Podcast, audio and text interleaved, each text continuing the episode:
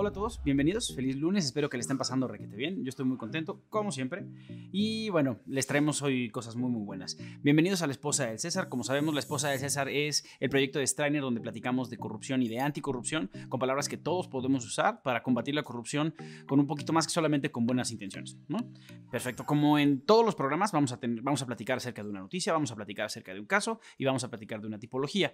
La noticia tiene que ser cualquier noticia que esté vinculada con anticorrupción o con corrupción, a veces está muy claro cuál es el nexo, entonces no lo explicamos, a veces no, y tratamos de explicar el nexo y darles un poquito de nuestra opinión. Después viene el caso. El caso puede ser un caso reciente o un caso viejo, pero que sea un caso notorio sobre anticorrupción y de preferencia que, sea, que, que sea relevante para el punto que nosotros queremos ilustrar. Y finalmente tenemos la tipología, y la tipología, bueno, es el ejemplo o la forma específica en la que una persona puede cometer actos de corrupción, y eso lo explicamos un poquito más adelante. Requete bien, pues vamos a la noticia. La noticia que nos toca platicar hoy es la consulta que el presidente López Obrador, el presidente de México, quiere hacer ante los ciudadanos para decidir si sí enjuicia o si no enjuicia a expresidentes que pudieran haber cometido actos de corrupciones. Escucharon perfectamente bien. El presidente de un país quiere preguntarle al pueblo si lleva o no a juicio a los corruptos. Ok, vamos en orden. El presidente Andrés Manuel López Obrador dice que está dispuesto a hacer una consulta popular.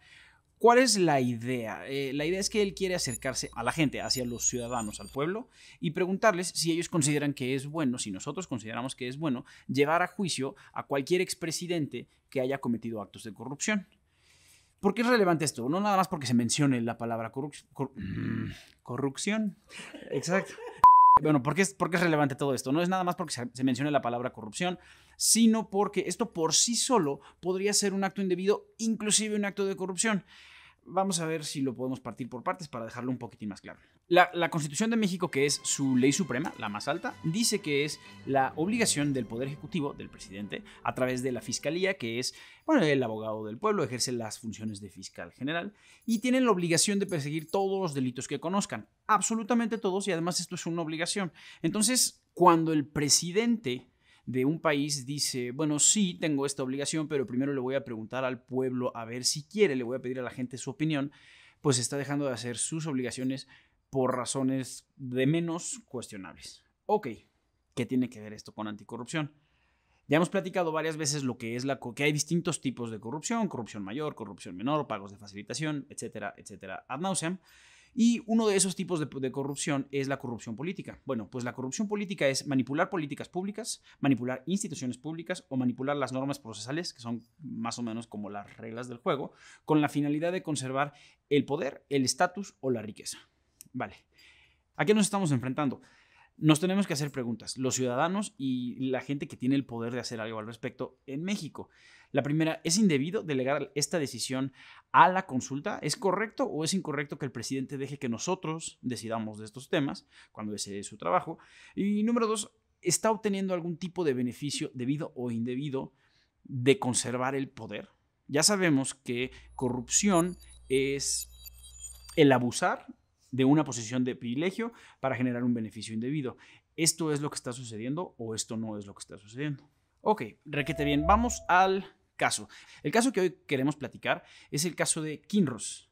Kinross es una, bueno, Kinross Gold Corporation es una empresa canadiense, una minera, que se dedica a la extracción de recursos, eh, particularmente de minerales y de forma específica metales preciosos, oro. ¿Por qué se vuelve interesante? Aunque es una empresa canadiense, es una empresa que cotiza en la Bolsa de Valores de Nueva York bajo esta clave. ¿Y qué es lo que significa? Al cotizar, al que una empresa cualquiera, no importa la nacionalidad que tenga, al momento en el que cotiza en alguna de las bolsas de valores de Estados Unidos, que hay varias, en ese momento adquiere ciertas obligaciones con el gobierno y una de esas obligaciones es sujetarse a sus leyes. Es lo que nosotros los abogados llamamos tener jurisdicción. Kinross, como todas las empresas que cotizan en la bolsa, tienen una obligación muy específica de establecer lo que llamamos medidas internas de supervisión o de supervisión de vida. Y bueno, ¿quién se encarga de, de verificar que esto se cumpla? La Comisión de Valores de Estados Unidos. Vale. ¿Qué es lo que sucede? Como les comenté, esto significa necesariamente que la empresa se sujeta a las leyes de Estados Unidos y son distintas leyes, pero de forma específica para el caso que nos ocupa, quiere decir que también está sujeta a la ley estadounidense sobre actos de corrupción en el extranjero, también conocida como FCPA. Vale, esta ley es una ley bastante complicada, pero es básicamente es, es muy famosa y es la ley que se encarga de regular y de castigar los actos de corrupción en Estados Unidos, aunque estos actos se cometan en el extranjero. ¿Qué tipos de acto? Bueno, tres tipos de delito. Pagar soborno en el extranjero, falsificar registros contables con respecto a corrupción, que, que significa, bueno, pues ocultar que pagamos sobornos en nuestra contabilidad. Y número tres, no implementar estas medidas internas. Entonces, si la ley de Estados Unidos establece que estos son los delitos y el regulador que se encarga de esto es la Comisión de Valores, pues la misma Comisión de Valores tiene la facultad de llevar a la justicia a las empresas. Ok, ese es el antecedente legal. Ahora vamos por el antecedente histórico. ¿Qué pasa? En 2010, Kinross decide que va a comprar dos, subsidiarias africanas en Mauritania y en Ghana. Se gasta aproximadamente 7 mil millones de dólares en comprar estas subsidiarias. Lo interesante es que cuando una empresa de estas, de las que están reguladas y tienen estas obligaciones de anticorrupción, compran otra empresa, pues también tienen la obligación de asegurarse de que la empresa nueva tenga las mismas medidas. ¿Por qué? Porque se va a volver parte de su negocio. Esto es lo que Kinross hizo mal. ¿Qué pasa? Se dan cuenta de el regulador, la comisión se da cuenta de que las empresas que Kinross compró realizan negocios que pueden ser turbios y le hacen advertencias. Estas empresas no tienen sus programas de cumplimiento, no tienen sus medidas de control. Ponlas al día, corrígelo porque si no te va a tocar una sanción. Y Kinross dice, ajá. Y bueno, Resulta que esta empresa, a través de estas subsidiarias, empiezan a hacer negocios con personas eh, físicas y personas morales, empresas, muy cuestionables en cada uno de sus países. Básicamente la comisión se da cuenta, bueno, tu empresa africana, tu empresa de Mauritania, está haciendo negocios con empresas que son las favoritas del gobierno en turno. Y esto huele mal. Y aquí es donde la cosa se pone súper interesante. ¿Es suficiente que algo huela mal para que haya delito o se tiene que acreditar el delito? y pareciera que tendría que ser necesario probar absolutamente que se cometió el delito, pero acuérdense que les dije que hay tres, el delito de pagar sobornos en el extranjero, el delito de falsificar la contabilidad y el delito de no implementar las medidas adecuadas. Los otros dos, estos dos, los primeros dos, falsificar y pagar el soborno, sí requieren de una prueba, pero el no implementar las medidas necesarias de control, al ser una acción negativa, pues basta con que, no se, con que la persona no acredite que las tiene y con que exista la posibilidad de corrupción. Entonces la comisión lo único que tuvo que decirle a Kinross es muy probable, es más que muy probable que haya existido actos indebidos en estas operaciones que realizaron tus subsidiarias. Y solamente por eso, como es probable, yo concluyo que no tienes medidas de control suficiente y entonces te pongo una multa. La multa normalmente tendría que seguirse en un proceso que tiene forma de juicio, en este caso no se hizo así, como la mayoría de estos asuntos de corrupción de esta ley y en este país se solucionan. Este se, solucionó mediante un acuerdo extrajudicial. Tiene un nombre muy específico, pero no importa, es un acuerdo que se hizo con la autoridad. Y en ese acuerdo, Kinross llega a la conclusión de que no tiene que aceptar que hizo nada indebido porque no le probaron nada, solamente que posiblemente pasó algo indebido. Tiene que pagar una multa de 950 mil dólares y durante un año tiene que hacer reportes periódicos a la autoridad para demostrarle, ahora sí ya tengo todo en orden, ya lo puedes venir a revisar cuando quieras. Entonces, ¿cuál es la moraleja? Aunque no haya delito, el solo hecho de que pudo haber pasado nos permite asumir que sí pasó y la misma autoridad nos puede castigar. Cuestionable sí, pero bueno, es, son las reglas. Perfectísimo, vamos a pasar ahora a la tipología. Como platicamos cada vez, una tipología es un modelo o un ejemplo de algo. Entonces, cuando hablamos de tipologías de corrupción, hablamos de la forma específica en la que se comete un acto de corrupción, los pasos concretos que necesitamos llevar a cabo, el truco para cometer actos de corrupción. Vale, nuestra tipología de hoy es una... Está un poco mal que yo lo diga, pero me parece, me, fascina, me parece interesantísima, estoy sorprendido y tengo que reconocer que, yo e, esta tipología la aprendí estudiando y la recibí de alguien más. Esta tipología llega, llega para nosotros de, directamente de Alexandra Raggi. Alexandra Raggi es la directora de Trace International, una empresa que se dedica también a cuestiones de anticorrupción y que francamente son muy, muy buenos para ello. Y ellos tienen un podcast que se llama Bribe, Swindle or. Y en ese podcast, bueno, pues Alexandra explica esto. ¿Cuál es la tipología de los casinos? Y no, no quería tomar crédito o hacerlo pasar como si fuera mío. ¿Cuál es la tipología o cómo funciona esto? Bien.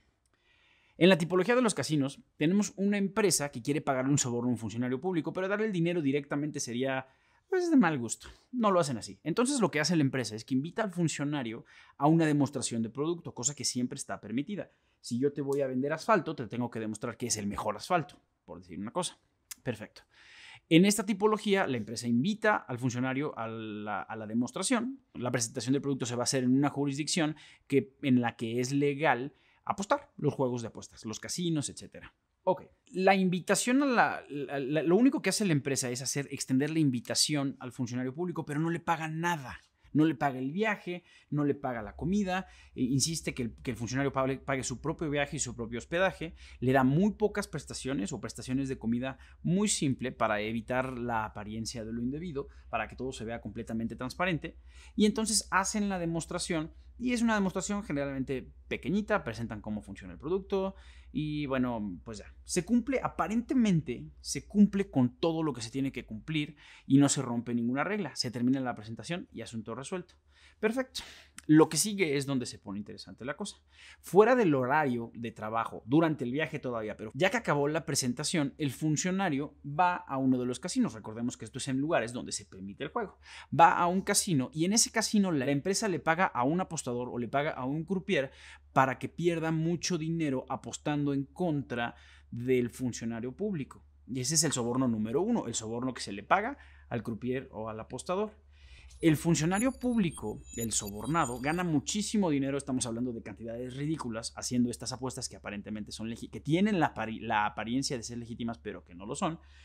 Y ese, ese dinero se convierte en el soborno 2. Y aquí es donde la cosa se pone... De verdad es, la gente que inventó esto no es nada tonta el funcionario público se lleva su soborno a su casa y ese dinero pues tiene varias características que no pasan con el resto de las tipologías, con el resto de los sobornos. Principalmente el dinero parece legítimo porque yo fui yo funcionario fui a un país donde es legal apostar y donde es legal ganar dinero apostando.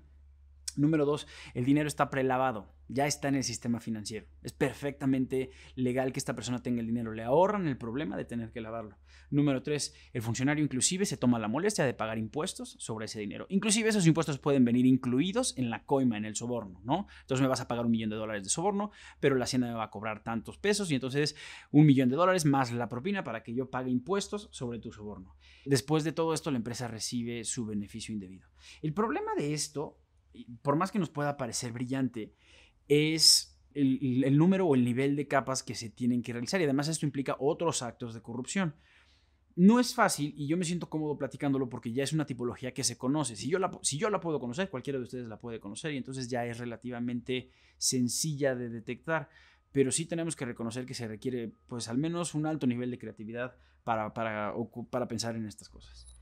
En fin, bueno, pues eso fue todo por hoy. Eh, yo los dejo. Muchas gracias por estar con nosotros en La Esposa del César. Antes de irme, les digo lo que siempre les voy a decir. Hay que denunciar todos los actos de corrupción, pero siempre, siempre, siempre, siempre con mucho cuidado. Denuncien, pero solamente si están convencidos de que ustedes en lo personal están seguros, están físicamente bien. Si no, si no saben si lo que están viendo es un acto de corrupción, si no saben si la situación en la que están es completamente seguros, no hagan nada, acérquense a quien les pueda ayudar. Con mucho gusto nos pueden escribir a info.strainer.mx y con mucho gusto les ayudamos.